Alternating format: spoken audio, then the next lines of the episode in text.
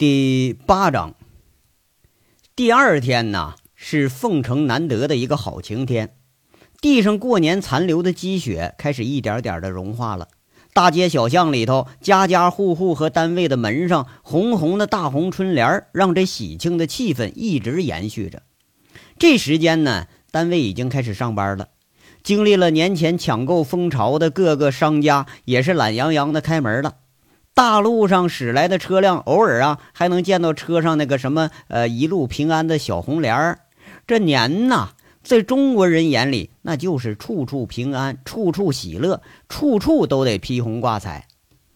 上午的时候，杨伟先是去找了这王英堂，呃，了解了一下近况，基本呢跟电话上谈话是一个样啊。探监有门，但你走后门啊，那是没戏。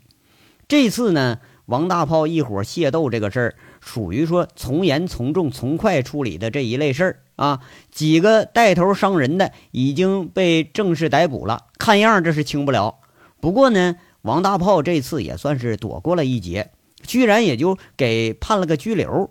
哎，杨伟估计啊，呃，这货是喝多了，拿不稳家伙了，没伤着人。要不就搁着暴力血液这么浓的大炮，清醒着他要去干仗去，那不是伤人呐，就是受伤。这完完好好的走进了看守所，那倒也不是个坏事。杨伟心下一阵暗自喜庆，之后不禁又为金刚担心起来了。俩人呢，又是随即去了老地方这凤城看守所，跟着就见了王大炮了。这大炮一见杨伟和虎子，那自然是高兴的喜出望外了。没说几分钟啊，这老钱就催人了。你说王虎子在那翻着白眼说了：“老钱，你真不够意思，你让我们说多大会儿啊？咋的了？多说会儿能怎么的呀？”那老钱也是一翻眼睛说了：“嘿呀，哎，王虎子，你成精了是不是啊？啊，敢这么跟管教说话？有啥说的呀？啊，反正你们哥仨经常进来，哪天进来了再再再聊呗。”这话把杨伟和虎子俩人给噎了一下，俩人不约而同的一个动作，都在桌子下面悄悄的给老钱竖中指。不过呢，这个老钱这接下来呀，却是很够意思，帮着查了金刚的仓号。这货呀，这次是倒了霉了。收审羁押期间，连亲人都不能见。杨伟从这看守所的小卖部给俩人都准备了被褥啊、洗漱用品呐，哎，还给金刚留了点钱。哎，这看守所呢都是记账式的，家属如果见不着人呢，可以报仓号、报人名，那管教就把钱给你存顶上。如果你说需要点什么东西了，你可以委托管教给买去。不过呢，价格肯定是稍微高点这路子杨伟比较熟，哎，就跟那个呃用信用卡似的，而且呢这里头限制很多，开销也不大，估计啊也就能买点方便面什么的，一人一千呢也就足够了。等到了下午呢，杨伟又是忙活着跑了一圈他想来想去，你说自己在凤城这个官面上啊，还真就没有什么关系可言，有头有脸的就那几个人啊。陈大拿这货呀，咱不好意思找他去。不过就这事儿啊，那是因为他小舅子而起的，估计找也是白找。剩下的呢，那就只剩下季美凤说话还能有点分量。不过呀，没想到一去单位，却被告知说人家上省里开会去了。电话一联系，杨伟支支吾吾啊，说了半天才把自己这事儿说清楚。季美凤呢，估计也是在会上呢，轻轻说了一声：“就是我给你想想办法。”不过杨伟听这口气啊，倒也不是推脱呢，哎，这也算是多少就放下点心来了。一天转下来，觉着倒是没有什么收获。看这事儿，自己除了尽力呀，还真就帮不上什么忙了。不过反过来想想呢，大炮这量刑不重，拘役三个月啊，俩保安兄弟和大炮差不多。金刚呢，判决没下来。不过听王英堂说呀，这金刚这个罪肯定是压死脱不了了。那既然他都这样了，最后也得尽点心意啊。这吃喝用度呢，呃，就等着这家伙上了劳改农场，咱们再送去吧。杨伟和虎子晚上再谈起这事儿，却都是唏嘘不已呀。这当混混的下场，无非也就是这样。啊，一进宫，二进宫，接二连三再进宫，哎，直到最后训练成犯罪分子，被公安给收拾了，这才算完事儿。这辈子呢，反正基本也就交代了。要不是说进去几次输了胆子了，反过头来重新做人了，不过那明显反正也就迟了。到时候你也就能在街上蹬个三轮，下个煤窑，当个煤黑子，或者是当个小商小贩了啊，挣个辛苦钱，你而且还得遭人白眼儿。话呀，一说到伤心处，这杨伟要开店的欲望就是愈发的强烈了。和虎子约着，明儿咱就去看看地方去，怎么着也得把这店给开起来。要不啊，这帮兄弟怕不得说几天都进去了。到那时候，咱一个人送吃送喝，咱都送不过来呀！咱呢？隔了一天啊，依旧是王虎子骑着杨伟那辆幸福二五零摩托车，俩人一路来到了位于泽州路中段的一个胡同口。据王虎子说呀，新饭店选址就在这儿。等到了地方啊，一下子雷的杨伟那是哭笑不得呀！看来这大炮是被人给当枪使了。这虎子呢，估计是让人给当猪给骗了。为啥呢？就这地方啊，你别说开饭店啊，你开个公共厕所还应该能差不多。确切点说呢，这地方本身它就有个公共厕所。王虎子租了个门面房，离这公共厕所就离着二十米远的距离。杨伟四周一看这环境，这不看完心里是哇凉哇凉的。这地方啊，是一个叫呃武庄小区的后门。这个小区呢是老城区里头一个没有开发的小区，那个以一户一院的这个房子为主啊，外围呢都是被这高楼大厦给包着。胡同口里头就是呃建行、农行、交行，路对面呢是联通营业厅和几家单位。这小胡同啊，一看胡同口就那一大堆垃圾和这小区里头流出来的污水，估计啊也是很少有人来。而且这后门啊。估计是为了防止呃外人上厕所，连门都给你关着。杨伟这再笨，他也知道这生意扎堆的道理呀。你这一条路上周围就没有一家饭店，你而且吧，如果说你要开饭店，估计除了王虎子，那都没人能把地址给选到这儿来。杨伟进了租的房子，一看里头也挺大，就在这问着虎子：“这地方你选的？”王虎子踌躇满踌躇满志，就说了：“啊，对呀，咋的了？不是你挑这儿，你你跟你媳妇你商量了吗？他不管这个，他一个妇道人家呢。那那你叔呢？他他他也不管，他就会管做饭。这这这我当家，这这地方，这回完了。杨伟一下心里就明白了，感情啊，这愣货要自己当回家呢，就在这追问一句。”不是，那你怎么就选这么个地方了呢？王虎子是振振有词就说了：“便宜啊，一年才一万啊！黄花街上就这么大地方，一年都得五万多啊啊！”杨伟也不太敢打击这虎子的积极性，又问他：“不是，那你总不能把饭店挑在厕所旁边吧？这也太近了，那要搁夏天都能闻着味儿了。”杨伟是一脸的苦相啊。嗯，那方方便呗。这这人呢，还不就吃喝拉撒，这边吃了那边拉，多方便呢，省着找厕所了。王虎子瞪着大眼睛，非常诚恳的在这表达着。哎呀，哎呀，我操！你说呀，杨伟被王虎子这愣货气的呀，他的肚子直疼。哎，你说这歪理说起，他还一条接一条，他停不下了。然后再问一句，虎子。你租房子，你就没跟兄弟们商量一下子？呃，我商量了。王虎子吸溜吸溜鼻子说一句：“啊，那小五子和贼六都来了，他们就这这这地儿说的弄俩小姐开洗头房不不错，公共厕所边上两头都是解决什么生理问题。呃，我估计这俩死东西是损我呢，我我就没搭理他们。你要说，哎。”这王虎子他不但是蠢到家了啊，而且他还刚愎自用。那小五子明显是迂回的说呀：“这地儿开饭店不行。”你这货你就愣是听不出来。杨伟啊，是话都说不出来了。这下他出难题了：右边厕所，左边垃圾堆，脚下是污水横流，进胡同居然还是坑坑洼洼的土路。就这地方，你要真开个饭店，不赔死你才怪了呢！眼看着这王虎子一脸的憧憬啊，打击人的话咱还真说不出来。这一虎子一看杨伟愣神不说话了，他也感觉有点不对，小心翼翼就在这问呢。哥呀，我是不是弄错了这这地儿啊？那当时就图便宜来的，这后来一一想也也不太好啊。差不多，现在呀，这好地方也不好找，咱先放放，再再合计合计啊。杨伟也不敢打击这虎子的积极性啊。你说别这一茬再不行，好不容易你顿悟了一会儿，你再走回老路上去。那没准下次再想起干正事儿啊，也不知道都到哪年了。杨伟这头不说话了，那虎子也不敢说话了，隐隐约约就觉得这事儿哪儿不对。哎，俩人是各怀心思回家了。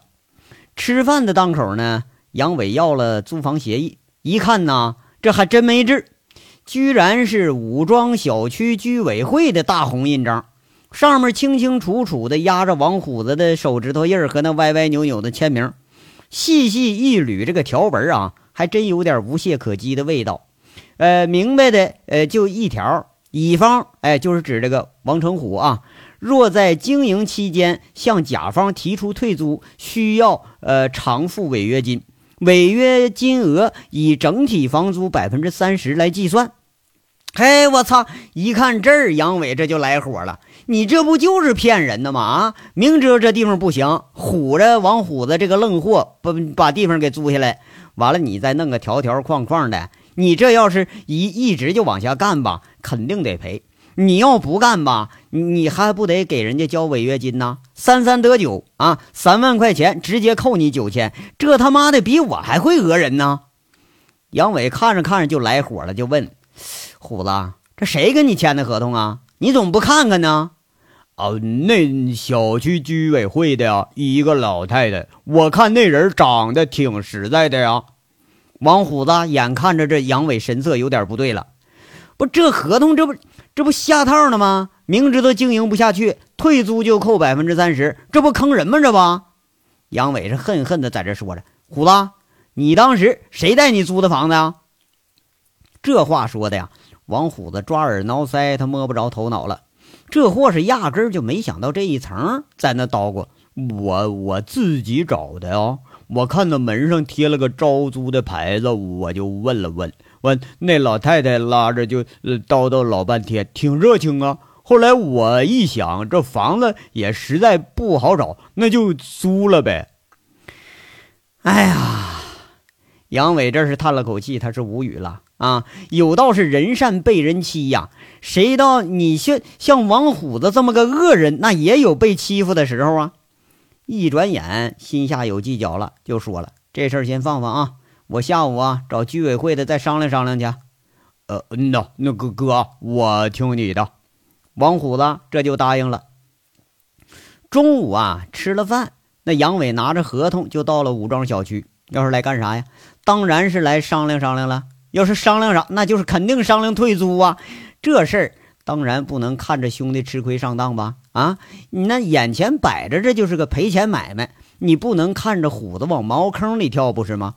再说杨伟也是非常生气啊，居然有人用一纸合同来哄咱兄弟来了，这人咱饶不了他呀！啊，怎么着咱也得咋呼咋呼，能退更好，咱就算退不了，也得要回一部分钱来。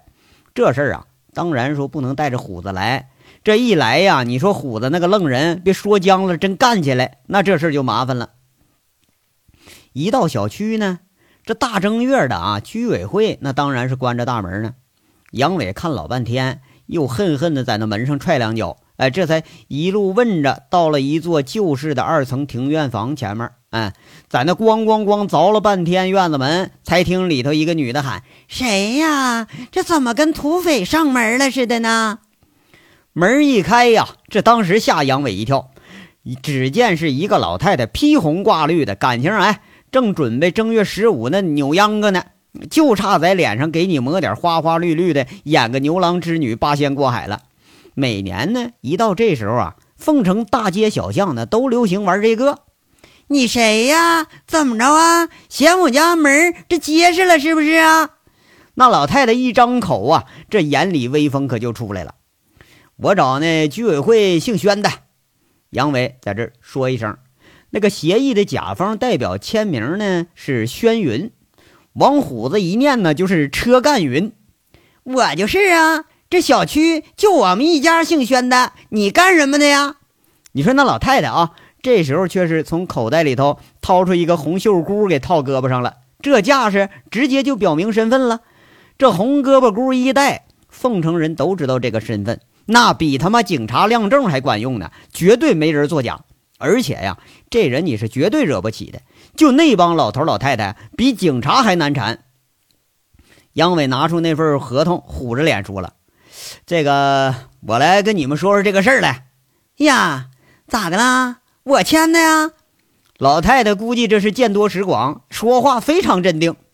杨伟没好气儿就说了：“我说大妈呀，你这不是骗我兄弟呢吗？啊，你你你那地儿那能做生意吗？那地儿啊？哎哎，我们这地儿怎么就不能做生意了？不就脏点臭点乱点吗？啊，那你得收拾啊！”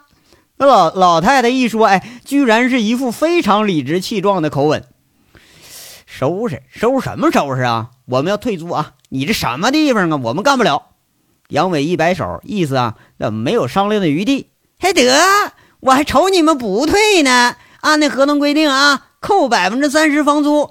今年一月一号算起，我看看啊，再扣俩月租金。你明儿来吧，给你退了。那宣老太太说话倒挺干脆，一句话这要扣一万多。哎呦我操，你这不坑人呢吗你啊？杨伟这真有点上火了。嘿呦喂！哎，你这小娃娃，你怎么跟老人说话呢？啊，这叫白纸黑字写的清清楚楚的，你们都摁手印了，签字了，怎么着？回过头来耍赖来了？你说那宣老太太是针锋相对啊，丝毫不见示弱。不是我，我耍赖？杨伟苦着脸指着自己就说了：“老太太呀，啊，我要不看你是个老人哈，我今天我非得给你耍个赖，我让你看看来了。哎呦喂！”嘿，我看你来找事儿来了，是不是？哎，那宣老太太一看杨伟这黑脸含怒的样子，感觉这是来者不善了。是啊，我是找事儿来了，怎么着啊？啊，我说你都这么大岁数了，这怎么还干这给人下套拉黑牛的活呢？你们缺德不缺德呀？杨伟这气儿啊，还真就不打一处来了。嘿，我呸！那宣老太太抻脖子就呸一口，杨伟一侧头，这才堪堪躲过。就听那老太太口气骤然开始生硬了：“嗨，你搁这小区打听打听，我宣大妈什么人呢？敢骂我缺德？”这杨伟还没反应过来呢，就听那宣大妈扯着脖子喊一嗓子：“何大妹儿啊，二他妈呀，快出来！有小流氓惹事儿！”哎呦我操！那声音一喊出来啊，音质是干干脆脆。他他妈不当主播，露出是白瞎了，真是又尖又利的，比那个青藏高原那调都高好几个台阶。看样啊，这得有大半个小区都能听得着。一看，我操！居然这还要找帮忙的！杨伟是一阵气苦啊，混了这么多年啊，居然还被人家给称为个小流氓，这恨恨的就说了：“你你叫谁也没用啊！”反正我们要退租，敢扣我钱，我跟你没完！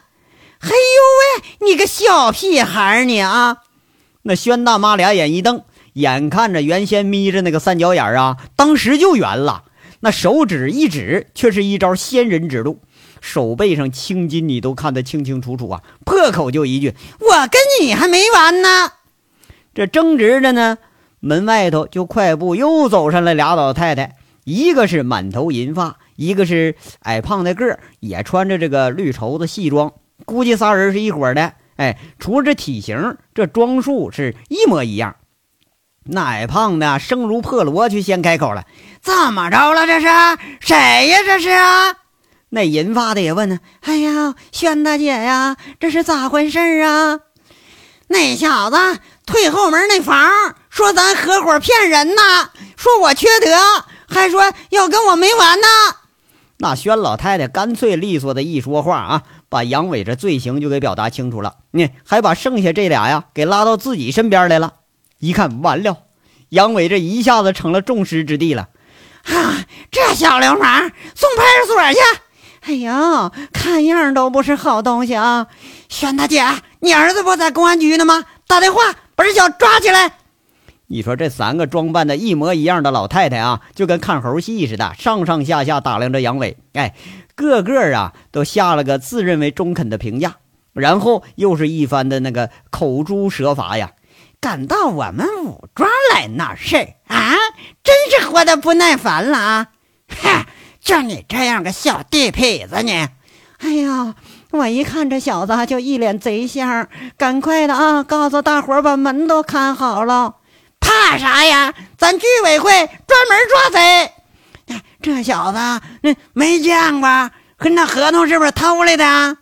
哎呀，没见过你这小无赖呀，连老太太你都欺负啊！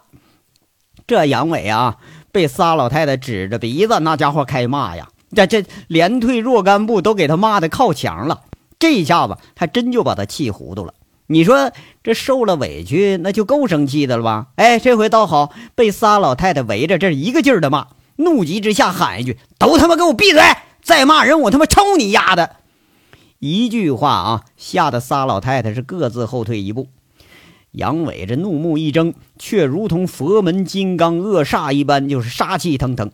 仨人一看形势不对，一人抄了一根顶门杠子，一个人拿起了个锹把子，另一个更离谱，哎，抄着扫厕所那大扫帚。仨人是如临大敌一般，隔着几步看杨伟，那银发是灵机一动，扯着破骡子喊：“哎呀，抓贼啦！都出来抓贼呀！”哎呦，我操，这招可厉害了啊！而且我告诉你，这招在小区里是最灵的。声音刚一落定，就见几家就开门了。这下午时候，各家留守都是老头老太太，哎，甚至还有几个装束差不多的老太太，老远的看着就要往这儿赶了。一瞅，坏了啊！杨伟一琢磨，这阵势那可不是自己能对付得了的。一群老头老太太，你说骂咱也骂不过，打吧还不敢动手。三十六计，咱跑为上吧。回头一看，那仨啊，一脸恶相的，这杨伟吓得啊，这仨人又是各自退了一步，还有一个有点胆怯，在那说：“臭小子，别胡来！你我们可都是居委会干部。”杨伟一听，又是哭笑不得，强自壮壮胆气，恶狠狠地说了：“今天你们人多啊，你们给我等着，我跟你们还就没完了。”这话说完了，看着远处来人差不多了。在仨老太太诧异的目光中，只见杨伟一转身是掉头就跑，朝那相反方向穿出了胡同，正好啊是武装小区的后门。杨伟这一蹬腿儿，爬上了那个铁丝拴着的大门，从门头上一下就跳过去了。这一路像逃跑似的就离开了武装小区。身后仨老太太这是舒了一口长气，哎，心里头这算放心了。看来呀，这天下的贼胆儿都不大啊！一喊人，他就吓跑了。那银发老太太看着这两位，说了：“轩大姐呀，咱那房啊，是不是租的真有点坑人了？”轩老太太就说：“何大妹子，你说啥呢？这不你出的主意吗？你不说租出去房，正好还能找个打扫卫生的，给收拾垃圾的吗？给咱们还省事儿了。”哎呦，那张嘴一万可是你要的呀，我可没要啊。那我要是要了，我没想着那傻货就直接就给呀。这宣老太太一说呀，你说这事儿还真的弄得我挺迷糊。哎，你说这租了几年都租不出去的房，一下子还出了个高价了。那个矮胖老太太担心在那说：“萱姐呀，我看这小子不是什么好人，不会再来找事儿来吧？”哎呦。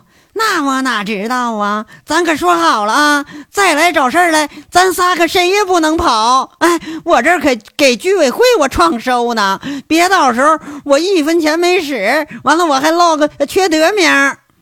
这宣宣老太太呀，说这话，隐隐的觉着自己做的确实也是有点过分了。哎呀，没事儿，没事儿。我看这小子胆儿不大，咱一喊人他就跑了。下次来了，咱还这么办啊？那个姓何的老太太是一脸的笃定，看样啊，这次她是要吃定了杨伟了。